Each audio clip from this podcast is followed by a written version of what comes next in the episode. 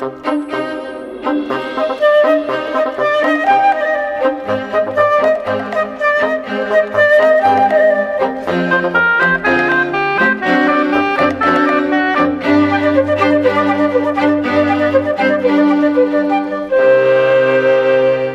Basta olhar para um computador caseiro de há 10 anos atrás para se perceber o quanto a tecnologia tem evoluído. Fica-nos a ideia de que esta evolução não tem limites, mas Carlos Fiolhais, professor de Física na Universidade de Coimbra, explica que, apesar de ainda estarem longe, os limites da computação convencional existem mesmo. Tudo o que se passa no nosso universo tem limites.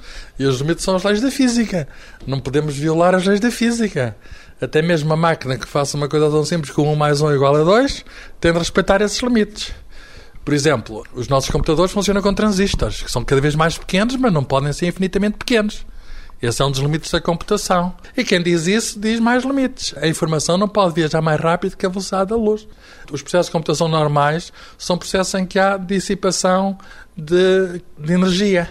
O computador aquece, por assim dizer, a maneira mais simples. E isso não se pode ignorar a indústria informática é das indústrias que têm progredido mais.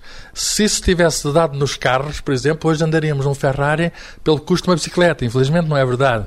Mas, mas é, digamos, um desenvolvimento vertiginoso. Agora podemos perguntar Será que isto vai continuar? A resposta é sim. Nos tempos mais próximos isto vai continuar. Vamos continuar a ter em cima dos joelhos coisas ainda mais rápidas. Quer dizer, daqui por 10 anos vamos ter os supercomputadores de hoje sentadinhos aqui no nosso colo. Bem, isto é fantástico. Como é que se vai conseguir isso? É chamada nanotecnologia. A engenharia à escala atómica vai permitir tornar os transistores mais pequenos, que é como quem diz, empacotar mais transistores no mesmo espaço, porque nós também temos um limite, nós não queremos interacionar com um computador que não se veja. O computador vai, naturalmente, continuar do tamanho da nossa mão mas vai ter um poder de cálculo fabuloso. Isso vai continuar nos tempos mais próximos. Há um limite para isso, mas esse limite não está à vista. Quer dizer, quando depois, a certa altura, esbarra com o tamanho do átomo.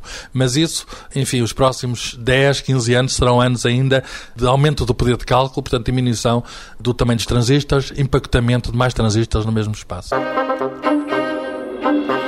Amanhã, no próximo 125 Perguntas sobre Ciência, o que são raças humanas e como se desenvolveram.